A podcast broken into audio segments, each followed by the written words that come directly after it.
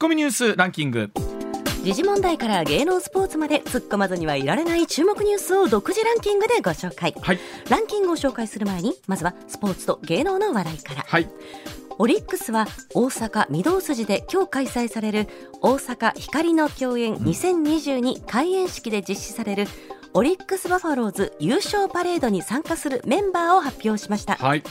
中島聡監督や山本由伸投手、うん。宮城宏也投手ら日本一に輝いたメンバーがファンと感動を分かち合います、ね、今日はですから本当あのいいお天気なんで御堂筋パレードも盛り上がるでしょうし本当ねねここでやりたいっていうのが実現しましたからね、うんオリックスの優勝パレードね、はい。楽しみです。はい。そんなオリックスの主砲吉田正尚選手が、ね。昨日ポスティングシステムによるメジャーリーグへの挑戦を希望する意向を表明しました、は大阪市で取材に応じた吉田選手はずっと高いレベルでやりたいと思っていたと話し近く球団側と話し合う見通しということです、えー日本一になった次の日からこの情報が少しずつ出てまいりまして、はいまあ、本人の、ね、思いが昨日発表されたわけなんですけれどもどうでしょう？多くのファンの方も、あのその夢実現のためにね夢が叶うということのためにこう、ね、あの大きな拍手で送り出したいと思ってるんじゃないかなとないうふうに思いますけどもね。はい。はいもう一つ。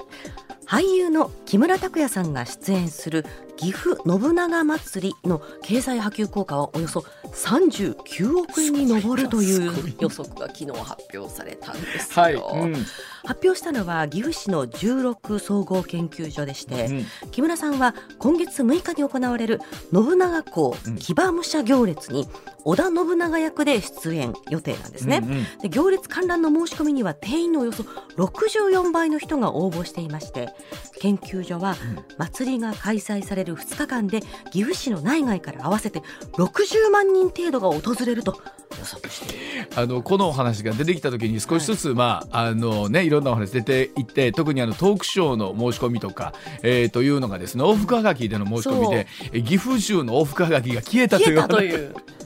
すごいよねでもおそらくね本当はあの今岐阜の関係者の方そしてスタッフの方の一番の心配はとにかく事故が起きないように。そうそう、まあもちろんあの出演者の皆さんそうだと思いますし、えー多分そこに一番ね気を使ってらっしゃると思います。し、あの本当にご無事にご安全に、はい。そして楽しくあの開催されることを他府県の人間だから本当心からねお願いするところお祈りするところでございます。はい、さあそれではニュースランキング参りましょう。まずは第5位。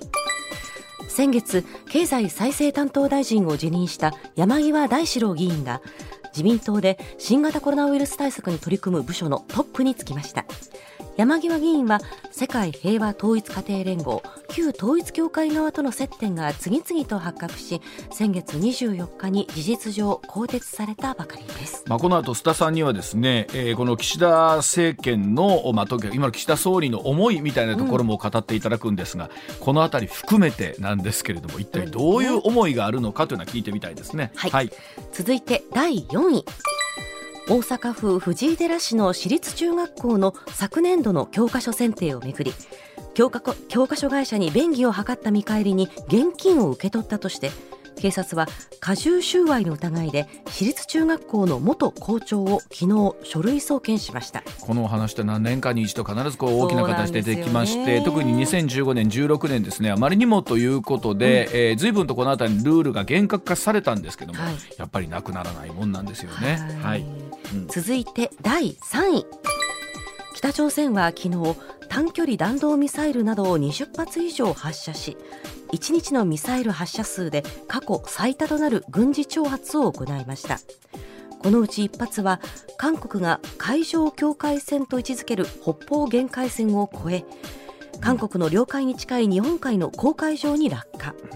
韓国軍は南北分断後初の事態だとして北方限界線の北側に北側の日本海にはいミサイル3発を発射する対抗措置を取るなど朝鮮半島情勢をめぐる軍事的緊張が高まっています。まあ、特に昨日韓国のテレビはですね、うんあの日本でいうところの緊急アラートのような形でですね、随分とあのちょ、ね、注意も喚起されたわけなんですけれども、まあ、本当ここまで来るとなんですけど今までもそうなんですけど本当にこのままでいいのかっていうことを真剣に、まあ、いつもそうなんですけど思うんですけどもね。はい。うんはい、ではあー、はい。続いていきましょうか。第2位は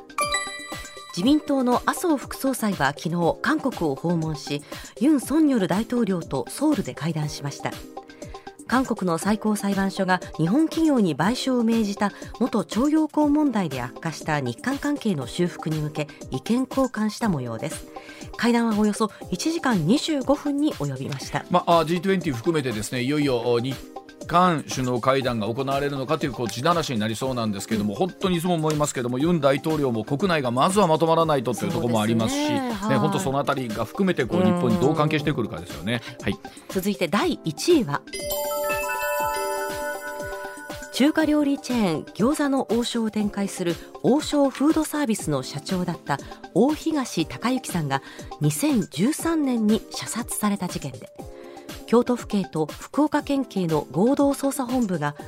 王将創業者の長男らの自宅を事件の関係先として家宅捜索したことが昨日捜査関係者への取材で分かりました。さあこのお話はですねこの後7時45分頃からの裏ネタの方でたっぷりと語っていただきたいと思います、はい、ではコマーシャルの後はスター新庄さんの登場でございます上泉雄一のエーナーではあなたのメッセージをお待ちしています。ニュースについて言いたいことはもちろん暮らしの中で感じたいろんなことぜひ送ってください。メール uwa.mbs1179.com ツイッターでは「ハッシュタグエーナー」をつけてつぶやいてください。さあ時刻6時23分になりました。ここからは須田慎一郎さんでございます。須田さんおはようございます。はいおはようございます、えー、先週アメリカに行かれてたということなんですけれども。えー、えー、あのこの中間選挙のですね、はい、えー、取材でちょっと行ってきたんですけれども、はい、はい、はい、はい、そのあたりの話を聞いていきたいと思います。まずはこちらでございます。うん、さあ、アメリカの中間選挙も終盤戦、須田さんの注目ポイントを聞いていきたいと思います。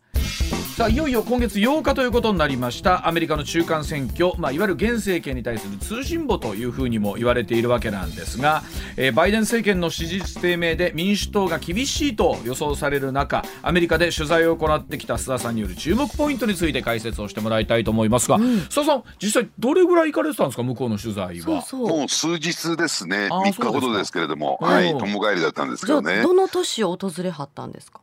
あというよりもですね、うん、ワシントンにいて、はい、えー、まあ、あのずっとワシントンに張り付いてましてね。でそれで、まあ、あの中間選挙どういう方向性になるのかというところをちょっと見聞きしてきたわけなんですけども、うん、どうでしたですか？その街の様子とかアメリカの雰囲気っていうのはまずは。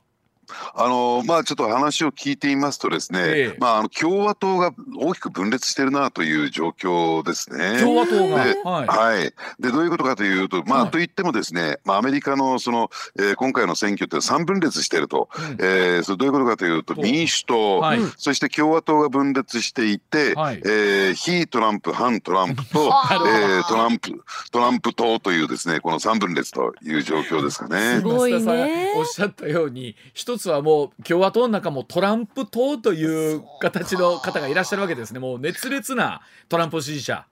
えー、うん、えー、トランプ支持者というかトランプさんの、えー、支援がなければ、うん、当選が見込めないあるいは当選するためには、えー、トランプさんの支持を取り付けている意図的に腹の中分かりませんよ。腹の中では、えー、トランプさんに対して一物あるかもしれないけどもとにかく当選するというね。応援演説とか来てもらうためには、まあ、トランプ派に入っとかんと。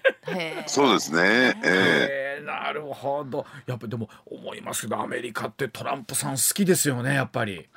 そうですね。やっぱりですねやっぱりあの社会が二分してるんですよ。やっぱりあの東部であるとかあるいはエリート層富裕層といったですね、うんはい、まあ言ってみれば、え人生勝ち組と言われてるね、はい、グループとそして忘れ去られた人たちと言われてるですね、えー、昔ながらの、えー、なんですか古き良きアメリカをですね、はい、体現化してきた、えー、農家であるとかあるいは、はい、えー、労働者ブルーワーカーであるとかね、あブルーワーカーって必ずしもアメリカにおいてはですねネガティブなイメージではなくて、はい、えー、一生懸命汗を流して働くことによって、えー、かなりですねあのお金資金的に裕福な層というのがあったんですが、はい、そこでどんどんどんどん切り捨てられていったというね、うん、えー、そういう経緯があるんですね。はい、で一方で、まあ、あの民主党の支持している方っていうのもこれもちろんいらっしゃってですからこうバイデン政権があるわけなんですけれども一方でそのバイデンさんの例えば今の環境政策だったりとかそういったところに対して必ずしもプラスに動いてるわけではないわけなんですよね。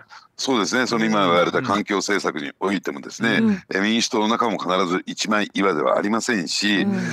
ー、それからですねあの今アメリカで一番問題になっているのは、うん、あのの最高裁判決が出た、えー、中絶に関する禁止の問題ですね。はい、そこ大きいでこれはあの宗教問題に根ざしてくるだけにですね、うん、あの逆に民主党の中もですね、ある意味で、えー、まあそれに対してけしからんというね、はい、えー、ことで一枚岩になってるわけじゃないんですよ。うん、あの民主党の中も保守的な人たちがいますから、ね、えーだからその分断っていうのが今アメリカ社会の中で相当深刻な問題になってますね。でも考えてみるとアメリカってこの二大政党と言われてる中で、はい、そのもちろん共和党の中にも、えー、超右派から、うん、えー、リベラルな方までいらっしゃいますし、それ、ね、どの政党も幅広さっていうのは当然あるわけですよね、えー、民主党にしても共和党にしてもね。はい、うん、むしろですねそうやってウイングを広げていかないと、はい、あの言ってみれば国民政党と言ったらいいんですかね、うん、えー、まあ政権を獲得することはできないということですね。であのもう一つびっくりしたのがが僕結構ね海外というか日本からアメリカのニュースを見てるとこうなんでしょうこうアメリカの方ってど必ずどちらかの政党を支持していて、うん、なんか国を挙げてものすごい盛り上がってるイメージなんですけど意外と投票率って高くないんですよね。そうなんですね。はい、あのしかもですね、あの有権者にね、えー、全部日本のようにですね、はい、投票用紙が送られてくるわけではありませんから、はい、えー、自分で登録しないと、ねえー、投票ができないという仕組みになってますんでね。でもどうなんですか？やっぱりまあもちろん取材に行かれたというのはありますけど、盛り上がってるなという感じはあるんですか？いや、あの、それは間違いなく盛り上がってます。でよく中、はい、えー、中間選挙と言われてもですね、あの、上院下院の選挙しか、あの日本ではイメージないんですが、はい、それ以外に、はい、えかなりの数の知事選も行われますし、はい、えー、各州のですね、司法長官だとか、えー、州の議会の、えー、選挙も行われますんでね、はい、まあ、言ってみれば、えー、選挙シーズンみたいな状況になるんですよ。なるほど。はい、ですから人によってはですね、えー、7箇所ぐらい、7箇所って7回ぐらい投投票しなきゃならないっていう状況になりますんでね。そあそんなにあるんですか？やります。ええ だから日本でいうとなんだろうその衆議院選挙参議院選挙に町内選挙に県知事選挙になんとかって、全部一緒になるみたいな感じですねじゃあ。そうですね。あのですからまあ言ってみれば全てに対してね興味関心を持つっていうのは相当難しいんだろうなとは思いますけどね。はい。でそんな中でまあよく言われているまあやはりこの中間選挙っていうのはですね現政権に対しても厳しい状況があって特にまあ今回民主党厳しいというふうなものが漏れ伝わってるんですけれどもさあ、えー、須田さんの見立て改めていかがでしょうか？あの焦点となっているのは上院ですね、はい、えー、日本のですね参議院にあたる上院、はい。はい、で下院についてはですね日本の衆議院にあたる下院についてはですね、まあほぼ共和党が、えー、勝利を収める過半数以上を収めることが明らかになっていて、で今大激戦大接戦を演じているのが上院なんですよ。うん、で現状の現有勢力からするとこれもですね、はい、えー、凄まじい状況になっていて、はい、えー、トータルで100議席なんですが、はい、えー、50議席対50議席という、はい、ということで、はい、完全に均衡してるんですね。ただ上院の場合はですね議長を、えー、副大統領が兼務するという形になっておりますんで、ええ、まあもちろん今、えーね、副大統領は民主党ですから、うん、かろうじて、えー、民主党が過半数を握っているという状況になってるんですね。え、じゃああの次の中間選挙どうなるのかというとであの非改選今回改選を迎えない非改選の議員っていうのを見ましてね、はい、で民主党で36 36共和党で29なんですよ。はい、はいで加えて間違いなくもう当選するだろうというね、えー、非常にこうね強い候補がですね民主党で6、はい、えー、共和党で15いるんですよ。なるほどでほぼ優勢と言われている人が、えー、民主党で4、うん、えー、共和党で3なんですよ。うん、そうそう今を合算していくとですね、うん、えー、とりあえずとりあえずですよ、はい、民主党が抑えているのが現在46、そうですね。えー、共和党で47なんですよ。シビア。で残り7議席のめぐる7議席はい。えー、で、ね、で民主党がですね過半数を取るためには7議席中4議席取らなきゃならない。えー、共和党は3議席でいいということなんですが、すね、ただ共和党はですね、えー、とは言っても過半数以上、まあ、議長が、えーね、民主党ですから4議席必要ということで。4議席必要なのね。そうなんですね。だからそういった点で言うとですねこの7議席をめぐる争いなのかなと。でざーっとね、えー、その7つの州を言っていくとすると、うん、えー、アリゾナ、ジョージア、ネバダ、ニューハンプシャーノースカロライナペンシルバニアウィンスコンウィンスコンシン、はい、えー、オハイオという形になってるんですね。だからもうじゃあそこがアメリカでも連日じゃあなんならこう報道されてるというか注目されてる感じなんでしょうね。そうですね、はい、でしかもですねこれ非常に興味深いのが、はあ、その7つの選挙区で立っている、まあ、7つの州ですね、うん、7つの州で立っている共和党候補者が全員漏れなく、うん、えー、まあ、トランプさんの推薦をもらってると。面白い。面白いというとあれだな。はあ、じゃあ本当にこれはもうトランプの氏 VS、うん、もう民主党って感じですね。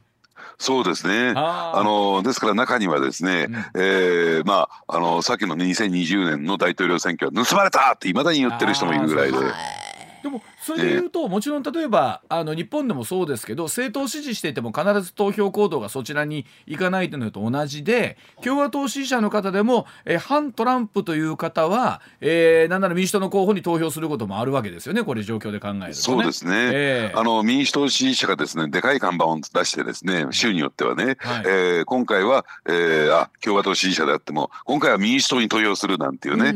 要するに、えー、有権者の方が自分は誰に投票するみたいなことも、えー、言い出してですね、はい、まあ混沌としているという状況になってますよね。まあ特にどうでしょう確かに今おっしゃったように例えばその妊娠中絶の問題だったりとかこの状況においてどこまでさアメリカもですね環境問題みたいなところにぐりぐりっといけるのか、えー、本当投票する基準っていうのがそれぞれによって随分変わるでしょうね須田さん。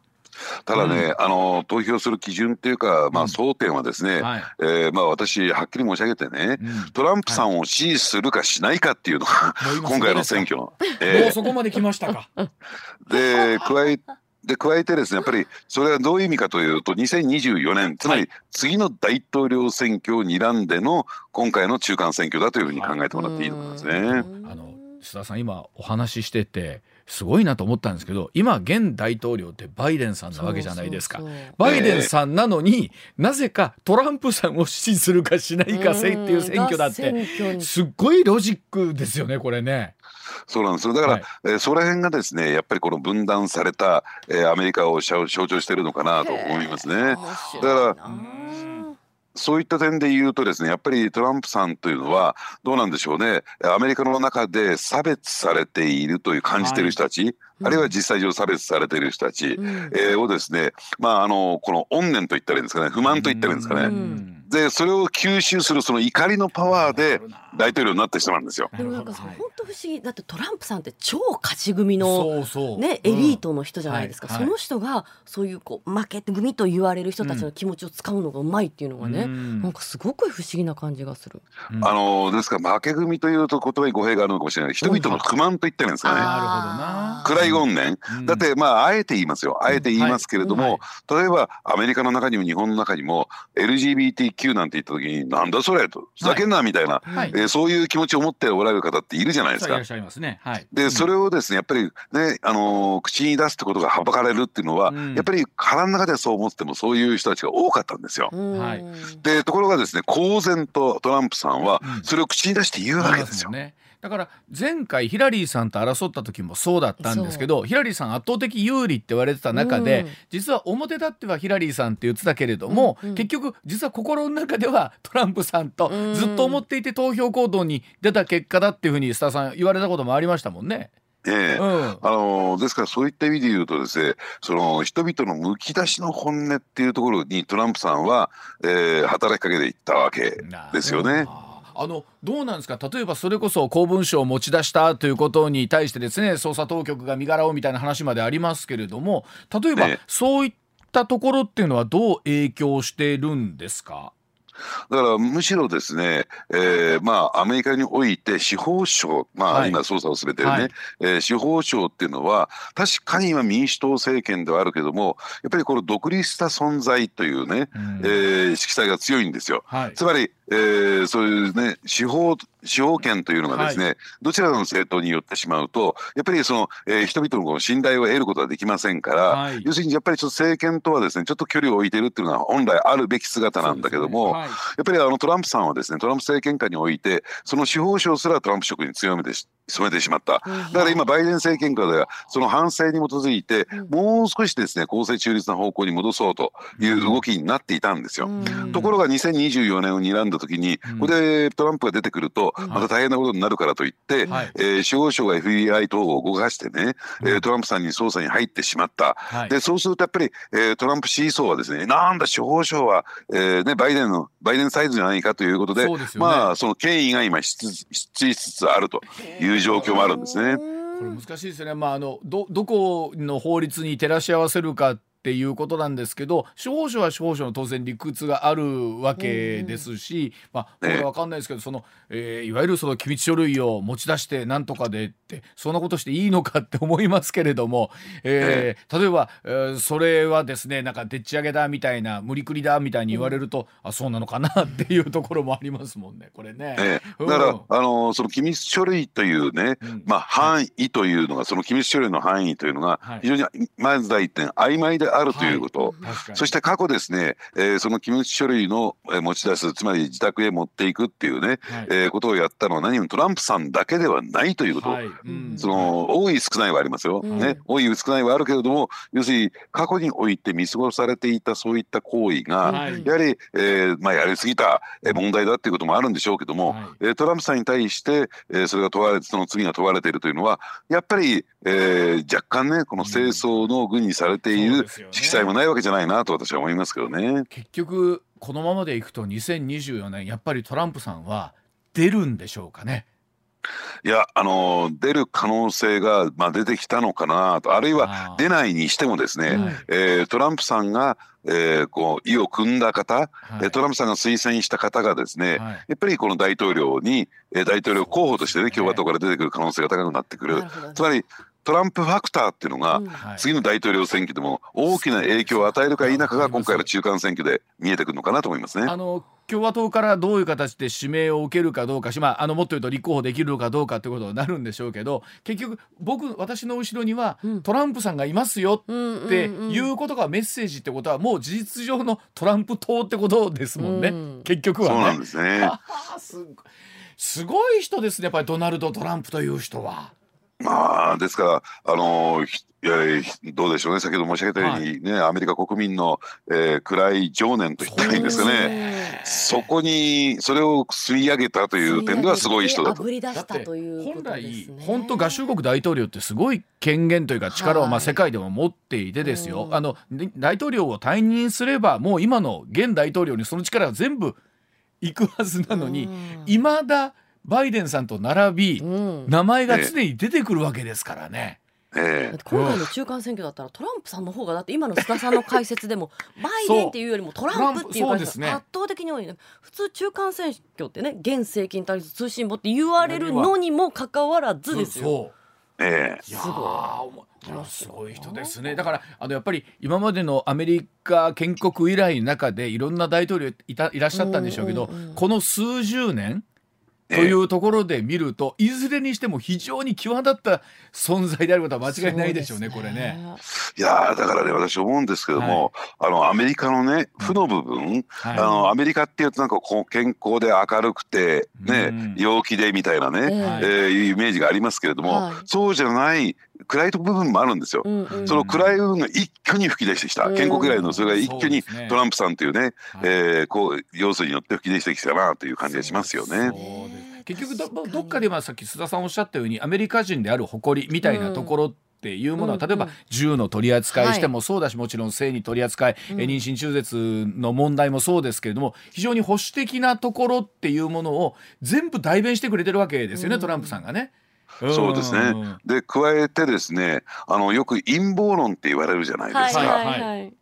でまあその陰謀論っていうのはアメリカ人大好きで、うんえーもうあの裏の裏側ではですねその陰謀論だねがずーっと歴史有史上続いてきた、はい。そういう国なんですよ。うん。はいはい。あの映画なんかでもよく題材に取られますけどね。はい。うん。でところがですねそれってやっぱりほあのね口に出したのははばかれるよねっていうところで,、良識や常識で抑え込んできたところなんですよ。はそれがトランプさんによって一挙に吹き出てくるんですよね。例えばねディープステートとかね。僕あの全然ですけど最後の最後ほんまに宇宙人がおるかどうかだけ言ってほしいわ。トランプさんだって。もういや あの宇宙人はいますぐらいまで最後そこまでやってあげてほしいなと思うんですけど。すいませんごめんなさい、少なくとも UFO の問題とかね、はい。やっぱり信じてる人多いですから。ああですよね。でもなんか本当にあの人だったらそういった資料とかも含めて全部なんか「います」とかって「来たら来たで来てるぞ」って言うおっしゃるんじゃないかとなんか思っちゃったりもするんですけどね。でも、うん。行ったら行ったってなんか信用できるのかなっていう気持ちをね。え えいやでも本当それで言うとあのやっぱりおっしゃるように、えー民主党、まあ、いわゆるバイデン大統領共和党の中でもトランプ非トランプ反トランプという人たちの3つの争いになっているというのが今回の大統領選挙のまあ一つの注目点ということだそうでございます。はい、では続いていきましょう。日本のお話です。こちらです。黄金の3年のはずがなぜ孤独な岸田総理の心中とは？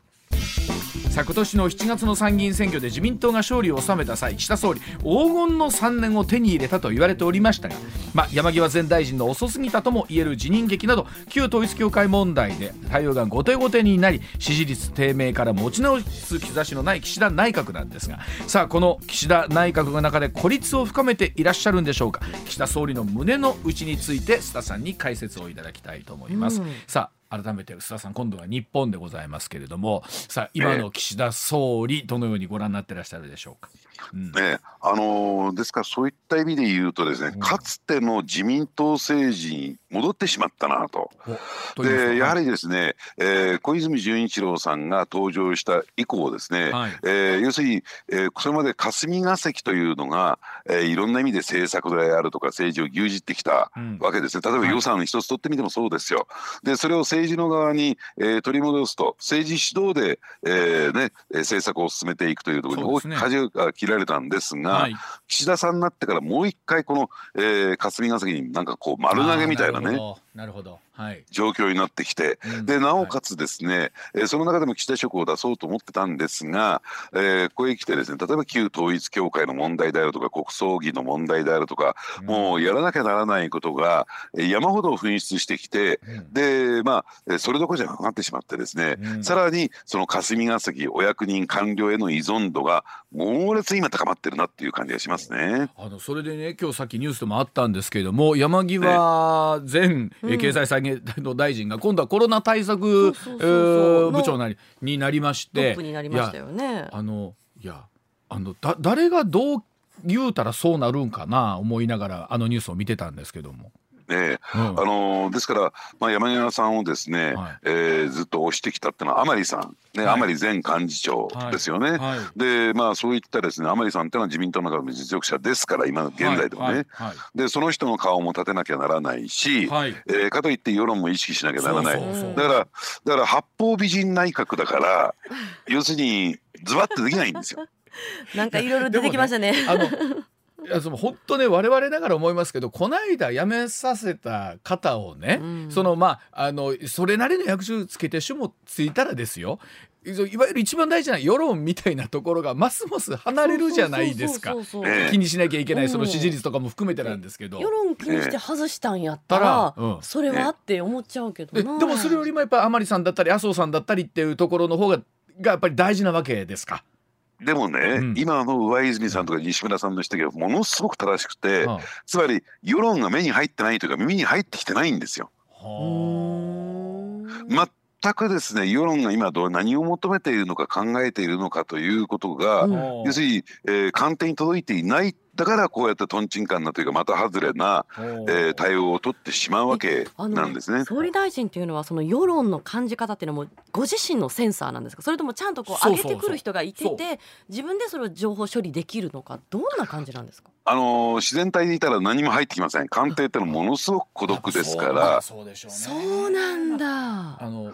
僕らもなったことないんでわかんないんですけど、はい。ただ、ね一方でそれこそ須田さんいろんなアドバイザーというかね、んうんうんねえ。ー官房周りもいらっしゃるわけじゃないですか、ねうん、でもその方から「いや総理それはいくらなんでも」なのか、うんえー、いう話は上がってこないんですかね。ないんだ。えー、あのですからね、例えば今言われたようにですね、うん、えー、それを防ぐために内閣官房参与というのを置い。て、うんはい、いろんな知見を持っておられる方をですね周囲に配置して、はい、で日常的にですね定期的にそういった人と会って話を聞くっていうことをやるから、うん、あの参与の職ってのはあるわけなんですね。はい、どちらかというと霞が関の情報って一貫して、えー、官房長官に上がっていってしまいますから、だから安倍内閣が安倍政権がですね非常に長く続いたのは、やっぱり安倍さんと菅さんの関係が非常に良くて、ね。えー、そしてなんかこうリスクであるとか問題点については、えー、菅さんが全部防波堤になってそれをガードする、うんうん、そして的確にですね安倍さんに報告を上げて、えー、判断を仰ぐということをやってたから非常にうまく回ったんですよ。だってかつて菅さんが総理になった時にあの、ね官房長官の時の方が圧倒的に情報が入ってきたって今は何も入ってこないって話していたことがあって、はい、そういうことなんでしょうねきっとね。そうですねですからその官房長官に誰を置くのかっていうのは非常に重要なんですが、えー、今の官房長官っていうのはこれ安倍派ですからね。で必ずしもというか全く岸田さんに対してはロイヤリティありませんから。忠誠心がない。えー、あのそこの関係性って大事なんですね。思いましたけどこう岸田さんがくしくもおっしゃってた、うん、その聞く耳を持つという時に、一番大事なのって、ね、そうあの、はい、いわゆるこう世論みたいなところもちろん100%世論によれとまではもちろん思わないんですけどいやそこぐらいはというところの肝の部分こそなんか聞く耳みたいなところはすごい必要なんじゃないかなと思うんですけどもね。旗から見てると。ねあのですからね、じゃあ今の世論ね確かにねね世論調査をやって、はいはい、えー、非常にこうね支持率が下がってきてますよ。うん、じゃあ今世論が一番何を求めているのかっていうと、うんうん、例えば旧統一教会問題であるとかじゃないですよね、はいはい、じゃないですよね。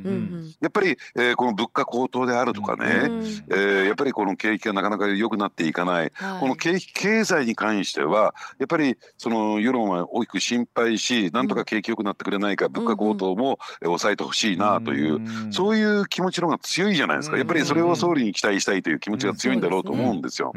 であるならばねやっぱりあのね、えー、先週、えーね、第二次補正予算の議論が進んでいました。はい、ね、で一生懸命自民党内で議論が進んでいて、えー、景気経済を良くするためには最低でも30兆円の補正予算を組まなきゃならない。はい。うん、でその背景にあるのはやっぱり、えーね、それをやることによって、えー、国国民世論の支持を回復し、うん、えー、政権あるいは自民党のですね支持率を回復していく、でそれがやっぱり、えー、岸田さんが長期政権を視野に入れていくためにやっぱり必要なんだそういう前提に立ってですねやっぱりしっかりとした補正予算を組もうというね、はい、えー、形で、えー、自民党内の中で議論が特に政調会の中で議論が行われてたんですよ。はい。はい。で必ずしも岸田さんの足元救ってやれということでやってたわけじゃない。でところがですねにもかかわらず岸田さんは財務省のまあ、意見といったんですか、財務省の働きかけを受けて、それを抑えかかる、ね、そんなたくさんの補正予算組めないという方向に舵を切っていく、はいね、一体何考えてるんだっていう話になっちゃうんですよ、ここは。はい。うん。ね、そこでまあ29兆1000億ねおよそ30兆という金額出てきたわけなんです。これも吸ったもんだったんですよねですから今お話あったように。そうですね、うん、あのですから自民党サイドとしてはあるいは自民党の中の積極財政派これが大多数占めてますからね。今、はい、えー、多数派になってますから、うん、やっぱり昨年度2021年度の補正予算が30兆円だったんですよ。はい、はいだ昨年度よりもより厳しい状況になっている。あるいは、えー、今後のですね厳しい展開が予想される。つまり世界経済が失速していきかねないみたいなね、うんうん、えー、状況。あるいはまだまだもっと物価が高騰していかない状況。とすると去年よりも厳しいんだからもっと大型の補正予算組む必要があるよねとい。うのがコンセンサスで出来上がっていたのに、はい、むしろですね去年よりも額減らすというね、うん、要するに財務省サイドはそういうところに舵を切る。そっちへ乗っかっちゃったわけですから。これまあ今回それでも29兆まで積みましたけれどもこれ財務省としてみれば何かやっぱバーターというかやっぱあったんでしょうかね？どうなんでしょう、ね、あどうでしょうね、うえー、自民党が要求するからここまで大きく積み増しましたよと、当初総理と、えー、議論して25兆1000億か4兆も積み増ししました、はい、で一部報道全くとんちんかなね朝日新聞とかね、はい、えー、一夜にして4兆円積みました。もともと29兆1000億を低めのボール投げたのは財務省なんだから。はいはい。あなるほど。で、うんでそれで反論してくるというかですね反撃してくることが目に見えたから、えー、4兆で隠したんですよこれそもそも。そういうことなんですか？だから1夜にして4兆の上乗せしたらできるもともとだって29兆1000億なんだから。備えになるほど。そんなにもともと一夜にして4兆詰めるわけがないともともとあった話じゃないかってことですよね。はい、うん、でも自民党の要求飲んだんだから今度は財務省の要求を飲んでよね増税してよねっていうね。ねそういう意図がそこには潜んでるんじゃないかなと思いますね。かたやあのそんな話が出てきましたもんね。あの、えー、政府税調の中でこのままでは、いけない。ね、消費税の税率このままでは持たないという話が並行して出てきましたもんね。だってメディアもね特に新聞中心メディアもそれ大合唱じゃないですか。うん。ね、うん、あの要するにこれだけ大型補正組んだし、はい、えー、ね、これだけたくさんの、まあ、イギリスの例もあるというふうにね、はい、イギリスと日本の置かれてる状況は全く違うんですよ。うん、だからこれをですね、えー、退避することはナンセンスなんだけれども、はい、要するにこういったことを受けて、えー、日本もきちんと増税していくべきだっていうね、うん、まあそういったところがですね、まあ声が大きくなってきましたよね。で岸田さん、そっちに乗っかりそうな、えー、リスクがあるだけに怖いんですよ。これでも本当あの須田さんおっしゃったように黄金の3年と言われてるもののがですよ、うん、あの言ったらもう来年のねサミット有対論みたいな話がまことしやかに出てきてとなってくるとですよ。本当に起死回生の一手ないし2手ぐらいがいるんじゃないかっていうとこありますよね。いやだからどうなんでしょうね、あのー、なんかね、本来だったら、ここで大型補正を組んで、はい、えー、国民世論のですね、うん、えー、支持を取り付けるというのが、えー、起死回生の一手だったんですが、はい、なんか自ら進んで、そういった起死回生の一手を全部自分で潰して回ってるっていうのが、岸田さんなんですよ。なんか今年のタイガースを見るようで、なんかこう腹立ってくるよ。でもあのそれに代わる監督が今自民党内にはいないわけでしょ、これと言った人が。そうなんですよ。阪神タイガースにはあまたいるわけじゃないですか。あまたいるんですよ。と言われる方が。やりたい方も。次はね岡田さんですよね。岡田さんもね、平田さんの可能性もあったでしょうしはい。なんなら私がやったっていいわけですから。それは違うんですけどね。それは絶対違うんですけど。はいはい。でもそれでいうと自民党内はでもポストというところが今一つやっぱり皆さん決め手にかける方が多いわけですよねおっしゃる通りなんですね。だからじゃあ次この人でやりたい人はたくさんいるんですよ。うん、ね、はい、おそらくこのね、うん、えー、太郎さんだってやりたいでしょうし、はい、ね、えー、ねあのいつもいつも毎週登場するね河野会の大物の茂木幹事長もそうでしょうし、やりたいでしょうし。言いたいから。あの今わざとね、須田さんね。だってそれは政治家を志して自民党でそれなりに役職ある人で、それやりたくないとしかいないでしょう。おかしいですもんね。ねやりたいんだけども周りがやらせたくないっていうね、うん、人ばかりなんですよ。だからこれは難しいですよね。担が担がれ力もいるわけですね。おっしゃる通り、はい、そうむしろ担がれ力の方が、はい、えー、大きく必要だと思いますよね。えー、あ今これちょっと今度メディアで言う時ちょっと言うて、うん、大阪のラジオで担がれ力っていう言葉が出てきたんですけどって。ええー、わかりました。はい。いやすみません。あの、はい、じゃあお話途中になりましたけれども、うん、あのまあでも本当岸田さんにとっては毎日が針のむしろって感じですかねこれ。いやだから針のむしろだと感じていればいいんだけども、はい、どうもなんか感じてないよね。感じてたら感じてたらね、はい、自分の長男息子をね、えー、その秘書官にしますかっていう。確かにな。こんなことやったら世論が反発するに決まってるじゃないですかと。なるほど。そういうことなんですね。ね、だから本当それで言うとなんか本当結果として聞く耳と言っちゃったゆえに、うん、あの聞くとこ聞いてもらえないと余計こんなお話になりますよね。まあ聞くだけで考えて考える力が必要だったね 今回ね。なるほど。決断実行する力とお知らせの後もう少しお話続けてまいります。さあ続いてはこちらのお話でございます。京都移転予定の文化庁旧統一教会問題はどこまで響くんでしょうか？来年京都に移転が予定されている文化庁なんですが、まあ、明治維新以来の中央省庁の移転ということで現在京都では省庁の庁舎の工事が進められています。現在文化庁の宗務課現在旧統一教会の問題をめぐりまして宗教法人法に基づく質問権の行使に向けた基準作りなどを進めているところでございます。さあ京都での作業は何かと不便が出てくるのかどうなのかということなんですけども今後のこの宗務課の動きについて、えー、須田さんに解説をお願いしたいと思います。はい。はい。うん。あのですから実際上はですねこの宗務課あの文化庁の中のね、はい。はい。えー宗務課というところがこの質問権の行使であるとか、あるいは、えー解散請求をですね裁判所に出すにあたって大きな役割を果たしていくんですけれども、はい。まあこれよく知られているようにですね,、えーねこれまでは8人体制で臨んできたとはいうですねところなんですけれども、でその一方でねこれあんまり知られてないんですが、あのねえー法改正によってですねこれ、えーいつ法改正したのかというとですね、うん。えー1990年代にこの宗教法人法っていうのが改正されましてね、はいはいでそれを受けて、えーまああの言ってみればですねえーそれまで、えーまあ、地方自治体で、えー担当していた所管していた、うん。えー宗教法人がですね、はい。えー国所管になっていく。それまではあのーね、全国組織で、ね、神社本庁であるとか、うん。はい。えー文教のですね全国組織であるとかというところだけが、え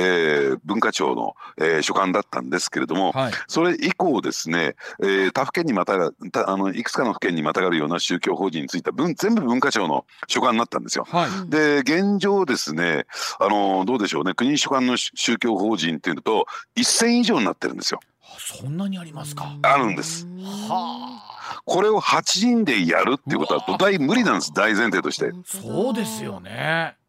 ええ。うんでですからやっぱりあのその中で、えーそもそもですねその一線を超える宗教法人を要するにきちんとこうウォッチしていく、ね、管理していく、所管していくなんていうのはもともと無理な体制にあってね。でその中でじゃあ質問権の行使であるとかねはい。できっこないんです。100%できないんですよ。そうだと思います。うんでこれを38人体制に増員をしましたけれども、はい。はい。どうですか？この38人で一線を所管し で、まあ、まあ今回の38人の増員というのは質問権の行使のためのさ増員でもあるんですけれども、はい。じゃあ果たしてできるのかどうなのかうんというね、えー状況もあるしで95年の法改正に、えーでででですねこの質問権というのは導入されたんですよ。うん。はい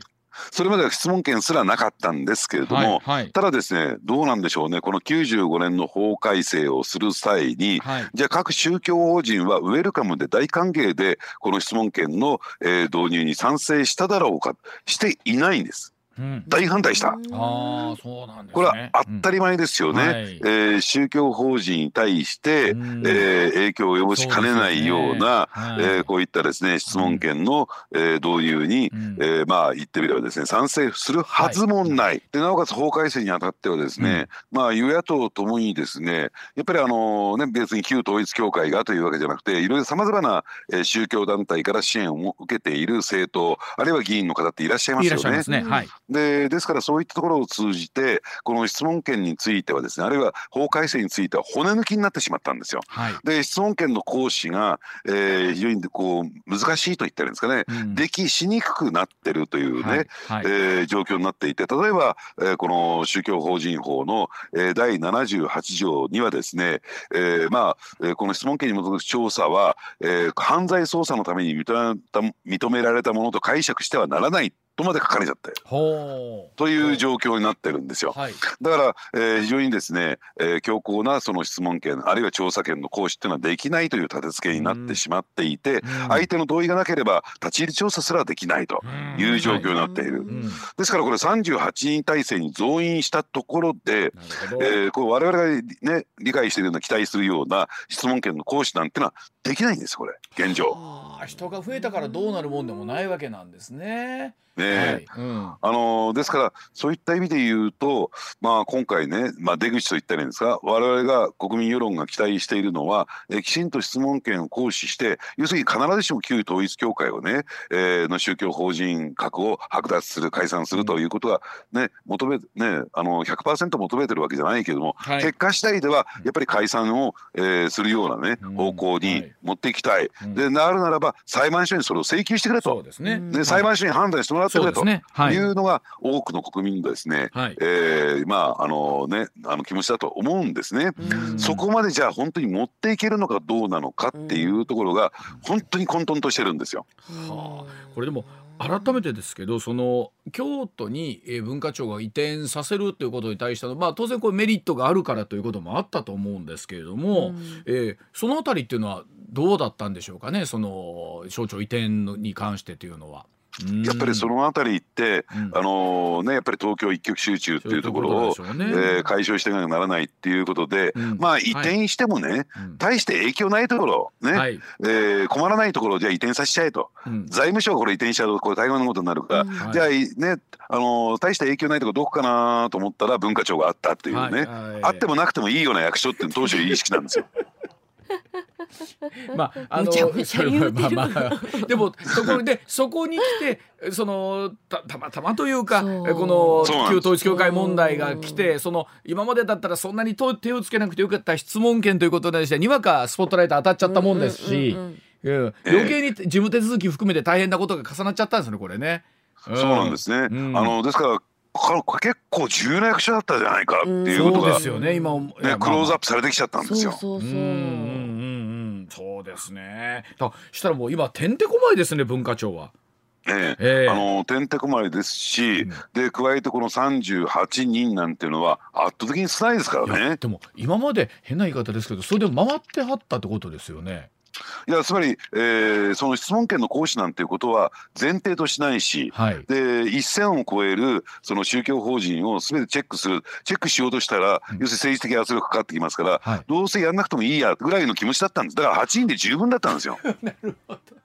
なんだったらゼロでもよかったんですこれ。いやでもそうでも行った38人の方もこれまた大変ですよねまたね一から全部それさらい直してですしということになりますからね。えーそう。これあのでも言ってる間にも来年なんでしょ、うん、うん、間に合うのかな？だそういった意味で言うとね、うん、えー、まああのこの創価学会を最大の支援団体と思っている公明党も、はい、この質問質問権の行使には非常にこれ慎重ですから、まあ、慎重ですよね。はい。デリゲートになりますよね。だから与党の中でも、うん、えー、ねこれがきちんとねあの一致した、えー、認識になってるかどうかっていうとこれもまたわからないんですよ。でことはね旧統一教会問題だけに、えー、限定されているならばいいけれども、はい、それが次々と、えー、いろんな宗教団体に飛び火していかいかれないというね、うん、要素をはらんでるだけに、はい、与党の中も非常にこう慎重論がこうきてやっぱり強くなってきてるってことも間違いないんですね。はい、そうですね。そうですね、えー、ほどな。でもそれでいうと本当あ改めてですけど政権運営ってまあこのね省あの省庁の問題とは切り離すことにはなりますけども大変な問題要素いろいろ抱えてますねこれね。うん、うん。そうですね。はい、はい、では須田さん、えー、今度は7時40分頃からは、えー、餃子の王将の事件急展開と。あの後も結構取材行かれたんですか？はい、あの現在も進行中です。わかりました。ではそのあたりのお話7時40分頃からお伺いをいたします。おじきの今日の裏ネタです。さあ須田さんが取材の際に使いましたとっておきの裏ネタこの時間でご紹介今日の須田さん裏ネタではお願いいたしますえー、餃子の王将の社長射殺事件逮捕まで9年の謎でございます、はい、さあ今からおよそ9年前になりますが王将フードサービスの社長大東隆之さんが射殺された事件で京都府警先月別件で服役中の、えー、特定危険指定暴力団工藤会系の組の幹部田中幸雄容疑者を逮捕いたしましたが犯行は組織的なものだったのかなどまだまだ謎は残されたままでございます。さあ逮捕まで9年もかかった裏側というのをぜひ須田さんに解説いただきたいと思います。本田さんでも急展開だったような我々は気がするんですけれども。ええ。うん、あのー、ですからそういった意味で言うとですね、うん、その証拠、えー、つまりですね殺害現場となった、うん、えー、ところからですねあのタバコの吸い殻が見つかりましたと、はい、でそこから DNA がですね、えー、検出されました、そしてあるいはですね、えー、逃走に使われたと思われるスクーターからも、えーまあ、そのスクーターを特定し、はいね。えー、DNA が検出されました、はい、ということで、まあ、あの今回逮捕に至ったですね、えー、人物のですね、えー、特定っていうのはできていたんですよ。はい、ただ逆に言えばですねあのその現場にいたんだけども、うん、一つ問題なのはね、うん、本当にその人物が殺害したのかど。うなのかというところがわからない。ただそうは言ってもですね、状況証拠的に言えばね、要するに、えー、何にも無関係なのに、うん、えー、そこにいること自体が非常にこう疑わしいという状況になるわけですから。まああのそれについてはですね、えー、問題があるでしょうし、でただ加えてですねじゃあその動機は何なのかと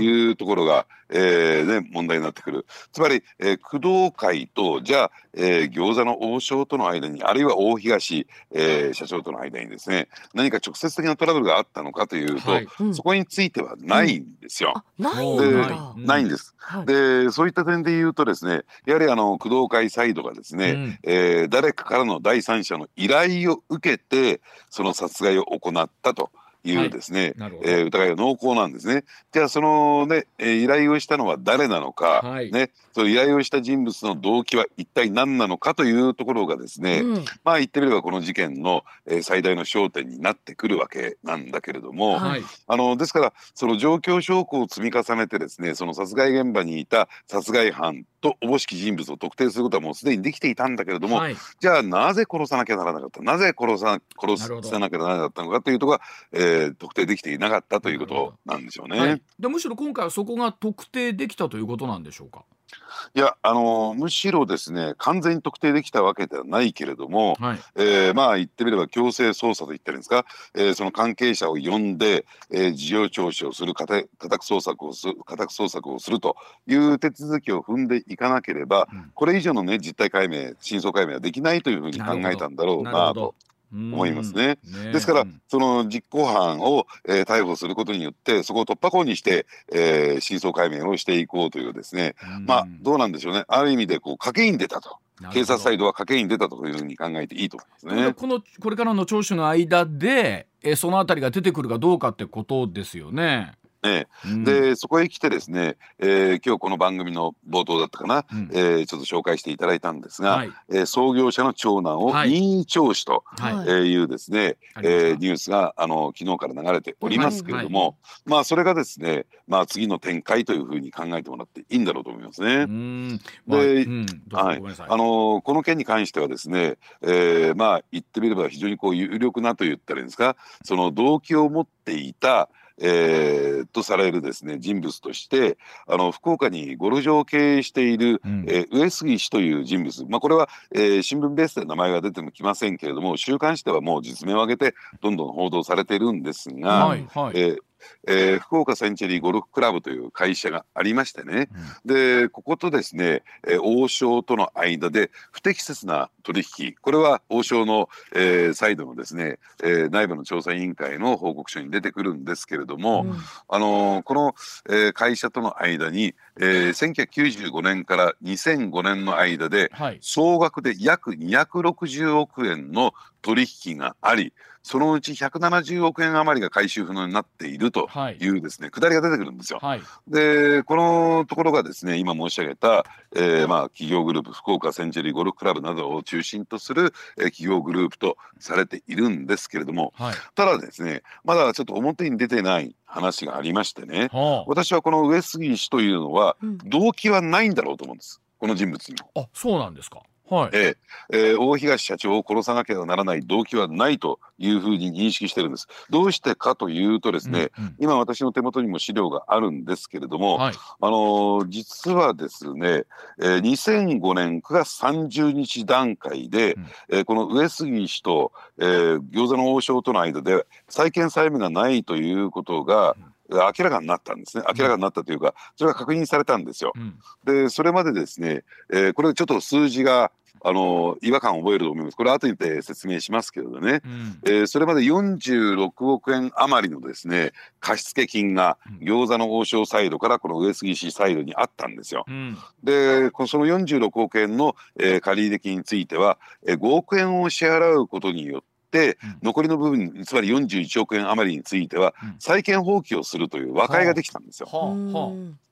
で5億円を支払っ、えー、債権放棄をして、えー、双方に債権債務の関係がないというのが確認されたのが先ほど申し上げた2005年9月30日段階。うんうん。という、えー、状況になってるんですね。うんうん、でそうするとですね、えー、この2013年というのが、えー、殺害された時点なんですけれどもその時点では餃子の王将との間で利害関係ないんですよ。うんつまり、えー、借金改正ともね、うん、えー、言われているという状況もないし、ね、ね、あれですからその大東氏を殺さなきゃならない動機がないんですよ。はい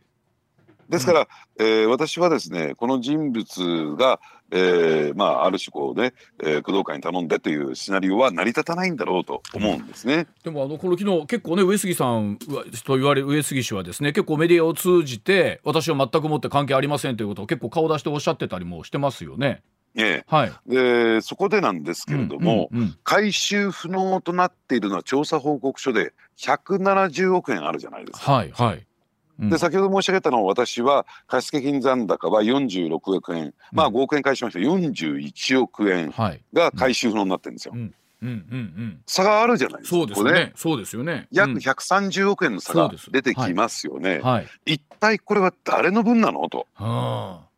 いうところが出てくるんですよ。はあね、じゃあ餃子の王将というのは、うん、じゃあこういったお金を出すにあたって、うん、えー、誰が窓口になっていたんですかというと、えー、まあ言ってみればですね創業者が亡くなりまして、うん、その後を継いだまあショートリリーフのね、うん、えー、人物が間に入るんですが、はい。はいね、最大三代三代目としてですね、えー、創業者の長男が社長について次男が経理部長を、はい、えー、兼ねた専務に就任して、うん、そのなその体制になってからどんどんどんどんお金が出ていくという状況になったんですね。はいはい、うん、でそれがですねまああのお金が出ていったわけなんですけれども結果的にそれをですねその社長専務の責任にしてですね結果的にそれをその借金のね、えー、責任があったものですから持っている餃子の王将のですね株券を餃子の王将サイドに差し出す形で、えー、その債権債務の関係をチャラにしてるんですよ。はあはあ、でところがですねその株券だけではですね全くチャラにならないということで、ただそれはある意味でこの創業家にとってネガティブな話じゃないですか。そうですよね。うん。まあ大東さんだって創業創業家と連なる人物ですから。はい、そうですね。ね、うん、そういったことで言うとこれは表に出せない話ですね今ね。今の言ってる話は。でという話はでももうある程度は進んでるわけですか？そのあたりの捜査の裏付けというのは。ええ。うん、えー、でもうちょっと話を続けさせていただくと、はいはい、その分については先ほど申し上げた上杉さんに全部乗っける形にしたんですはい、はい、つまり170億円全部上杉さんと。はい。ですから創業家は表面的には関わっていないような体裁を取った。で裏でその株券を回収したと。そのあたりにいろいろと問題点があったんじゃないのかということで